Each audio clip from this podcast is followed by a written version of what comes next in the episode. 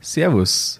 In dieser Folge geht es um die innere Haltung zum Projekt, warum du dich nicht von oberflächlichen Aussagen unterkriegen lassen solltest und man immer langfristig denken muss.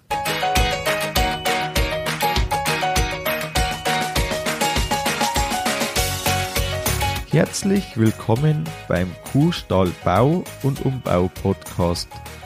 Hier bekommst du viele nützliche Ideen und Tipps für deinen optimalen Stall mit Blick auf das Wohl von Mensch und Tier.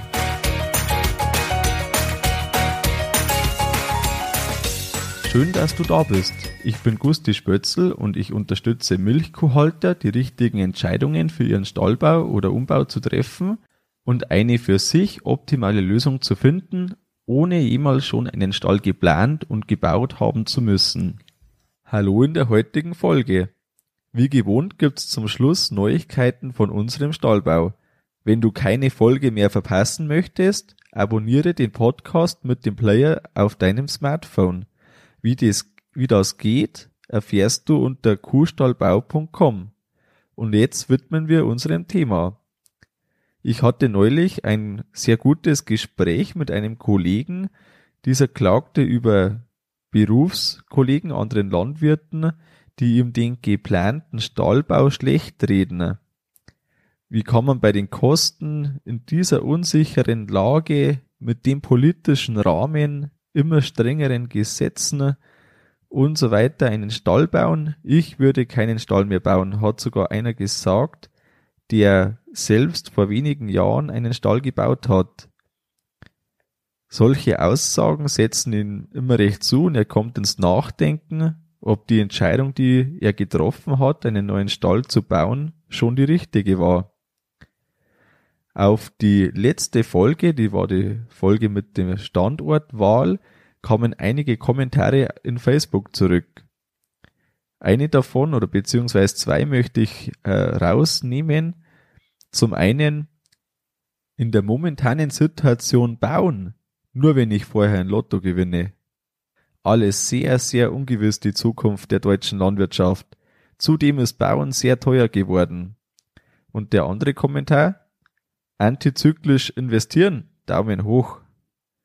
Und so gegensätzlich die Aussagen sind, so äh, soll jetzt hier die Folge einiges einfach mal ein bisschen einordnen. Oder ich, ich möchte auch die, die Aussagen ein bisschen einordnen, wie ich das sehe. Und wer von den beiden hat jetzt recht? Bevor ich hier meine Meinung abgebe, möchte ich noch zwei Definitionen klären. Zum einen, was sind Glaubenssätze? Ich werde das später öfters erwähnen. Glaubenssätze sind Meinungen und Überzeugungen, die wir uns aus bestimmten Erlebnissen und Erfahrungen gebildet haben. Es gibt schlechte und es gibt gute Glaubenssätze und die einen hindern uns beim Vorwärtskommen und die anderen helfen uns beim Vorwärtskommen. Ein paar Beispiele für schlechte und gute Glaubenssätze wären zum einen Geld stinkt oder ich gehe sorgfältig mit Geld um. Freu dich nicht zu früh oder Vorfreude ist die schönste Freude. Ich habe keine Zeit oder für das Wichtige nehme ich mir Zeit. Ich kann das nicht ich kann alles erreichen, was ich mir vornehme. Ich bin dafür zu alt oder ich bin im besten Alter. Je nachdem, wie, wie wir zum bestimmten Thema denken, blockieren wir uns eben selber oder bringen uns gezielt vorwärts. Und ich appelliere hier unbedingt, dass man sich so schlechte Glaubenssätze, die einen eher hindern, irgendwie umbaut oder irgendwie zur Seite legt und diesen ändert in einen Glaubenssatz, der mich vorwärts bringt. Und wenn ich sage, ich bin zu dick, zu dünn, zu alt, zu irgendwas, zu jung, dann ist es immer nur irgendwie eine Ausrede, die mich davon abhält, irgendwas zu tun, was vielleicht das Richtige ist. Und das gilt für jedes Thema, das gilt für den ganzen finanziellen Bereich. Ich kann mich immer arm denken, und immer meinen, alles was irgendwie, wenn jemand Geld hat, der wird großkotzig und sonst irgendwas. Ich sehe eher ein bisschen Geld als das Mindeste für das, dass man eine Absicherung auch zu, zustande bringt. Den anderen Begriff, den ich gleich klären möchte, das ist das Thema Mindset. Und das Mindset ist die Zusammenfassung aus dem der Art, wie wir denken und unsere innere Einstellung. Ein positives Mindset ist notwendig für den Erfolg von einem Vorhaben, das wir planen. Und so wie wir ständig denken, so handeln wir auch. Wenn ich also einen größeren Stall oder einen größeren Umbau vorhabe, dann brauche ich unbedingt ein positives Mindset, also eine positive Sicht in die Zukunft. Und da bin ich mir auch sicher, wenn du diese Folge hier hörst, dass du irgendwie auch positiv in die Zukunft schaust, sonst würdest du keinen Stall planen und eher ans Aufhören denken als an das Weitermachen. Wichtig zu wissen oder bewusst zu sein, das ist das, was in den Kopf reinkommt, das gibt dann auch wieder die Gedanken raus. Sinnlose Informationen wie beispielsweise Nachrichten, Facebook, irgendwelche Kommentare und, und, und, das kommt alles in den Kopf rein und irgendwie geht es mit den Gedanken auch wieder raus. Man kann also durchaus ein bisschen steuern, wenn man die Nachrichten, äh, Nachrichten zeitlich etwas beschränkt, dann kommt einfach in dieser Zeit schon mal nicht diese sinnlose Information in den Kopf.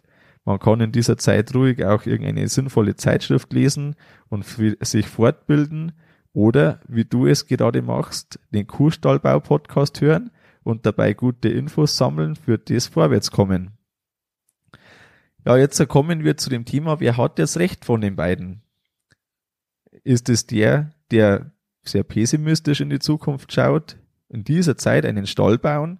Oder ist es der, der sagt, antizyklisch investieren, Daumen hoch? Irgendwie hat doch jeder ein bisschen recht. Jeder aus seiner Sicht. Wenn jetzt ich meine eigene Sichtweise darstelle, dann habe ich mir viele Überlegungen gemacht zu verschiedenen Varianten, was für meinen Stallbau in Frage kommt. Ich habe mich lange mit der Planung beschäftigt und alle Varianten, alle Ideen einfach ein bisschen durchgesponnen und bin dann zu dem Entschluss gekommen, auf zu dem ich gekommen bin. Ich habe einen Willen zu gesunden Kühen, der ist ganz klar da und es soll den Kühen einfach immer wieder ein Stück besser gehen, als es bisher war.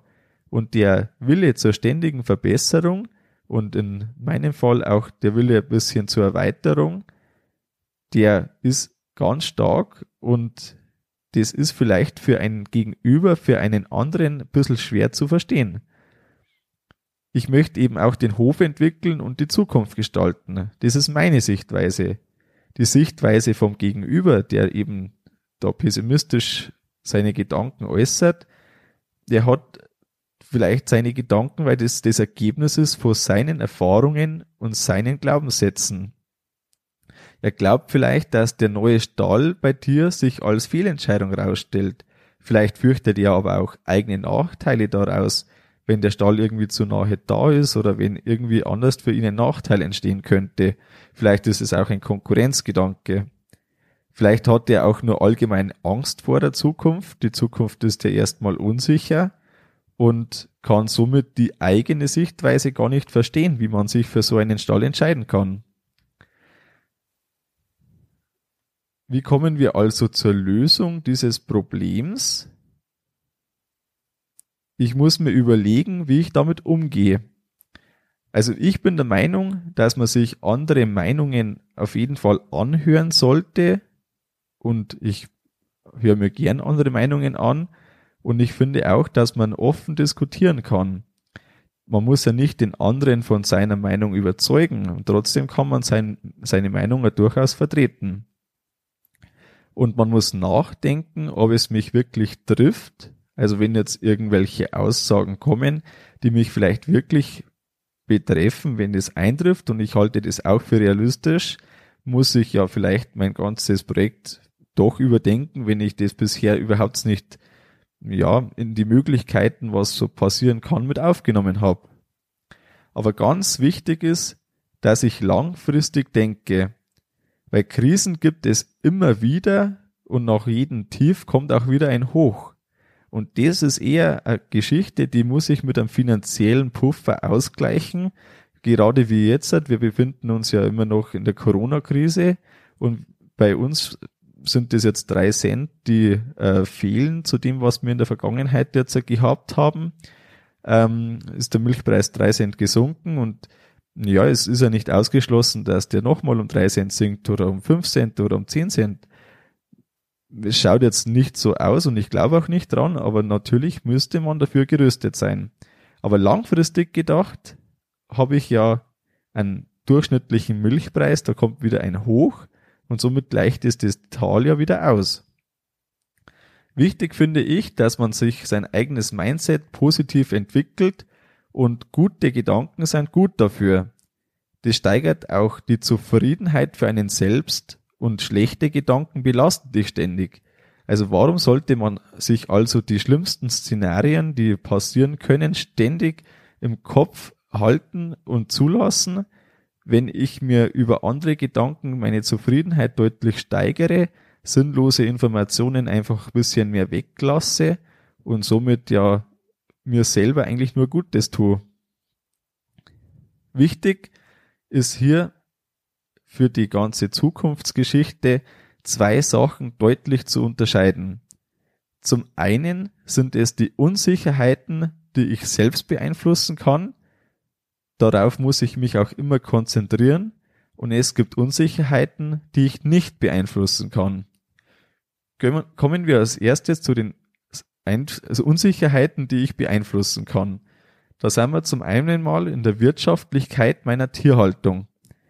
Wenn ich ein großes Projekt baue, dann ist es auch wichtig, dass das Ganze wirtschaftlich darstellbar ist. Wirtschaftlich darstellbar bedeutet ja schlicht einfach, es kommt mehr Geld rein über die Zeit, als das Projekt kostet. Ganz einfach gesagt, eine Million von mir aus, ein neuer Stall ist ja durchaus realistisch. Auf 20 Jahre von mir aus gesehen, sind wir jetzt bei einer Million durch 20 Jahre, 50.000 Euro. Also muss ich diese 50.000 Euro plus X ja irgendwie wieder reinbekommen.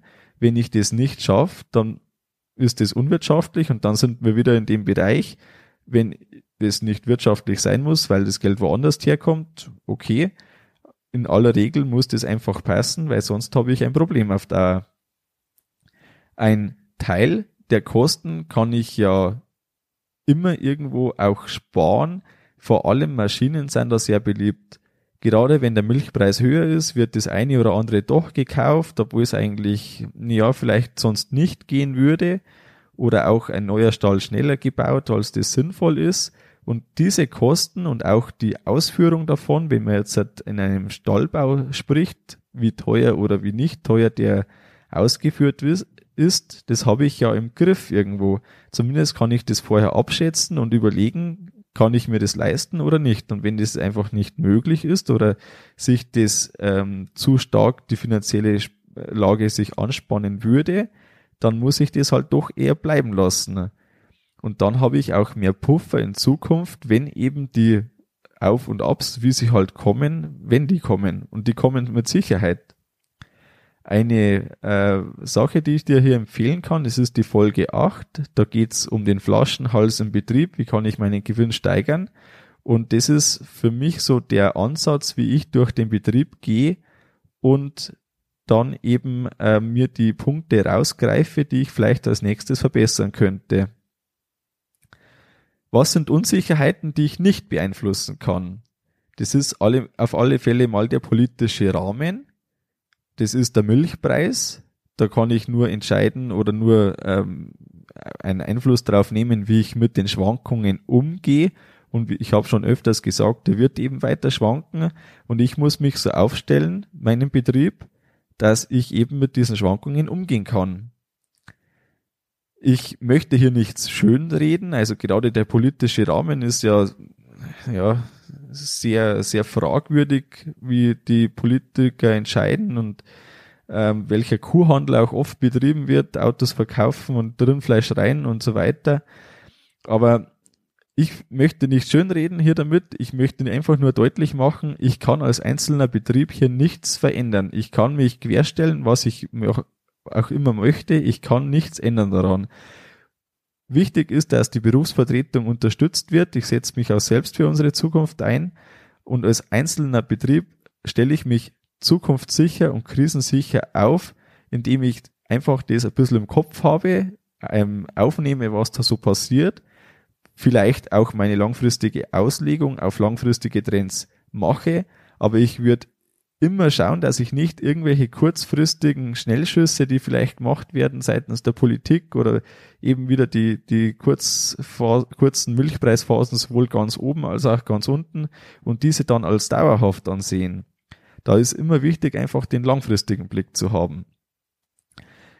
Einen Punkt, den ich auch nicht beeinflussen kann, und der eine Unsicherheit einerseits darstellt, aber vielleicht sogar ein bisschen ein kalkulatorisches Dasein hat, das ist die Inflation.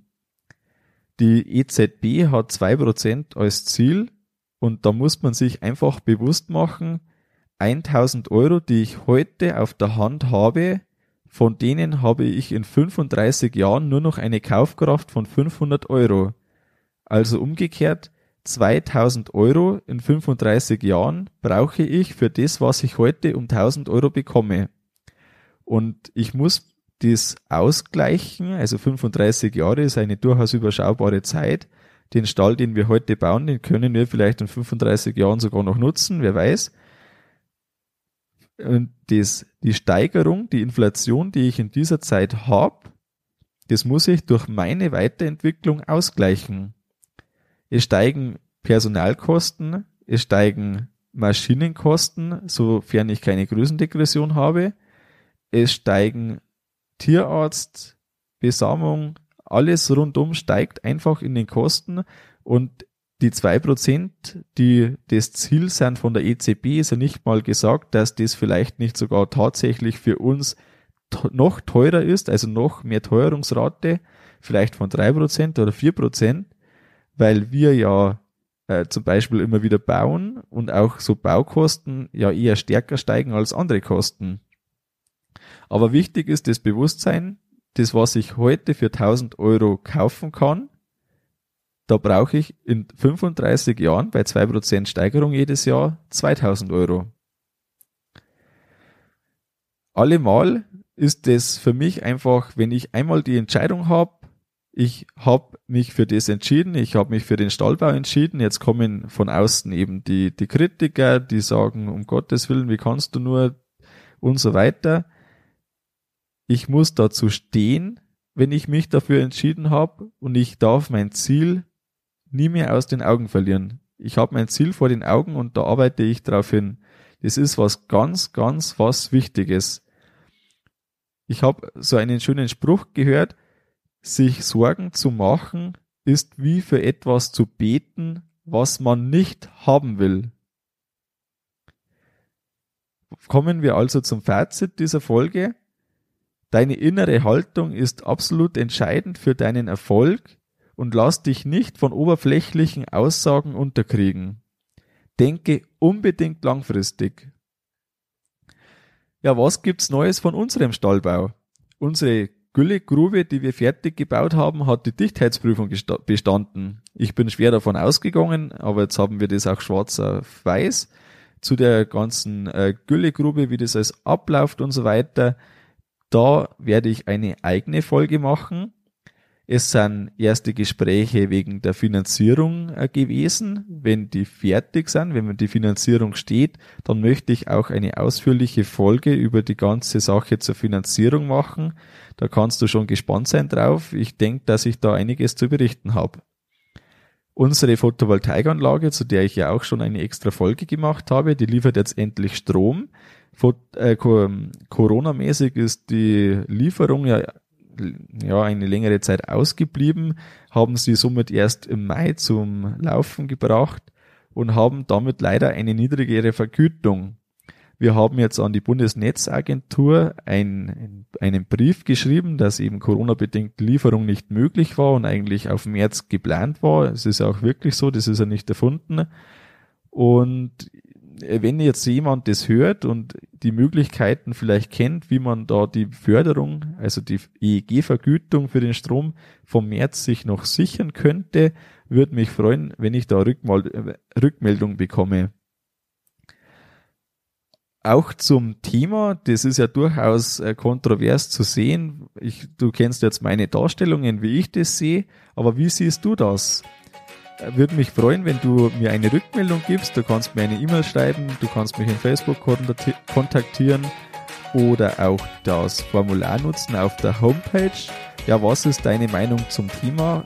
Freut mich, besuch mich auf kuhstallbau.com. Das war's mit der Folge vom Kuhstallbau Podcast. Sei auch nächstes Mal wieder dabei. Dein Gusti Spötzl.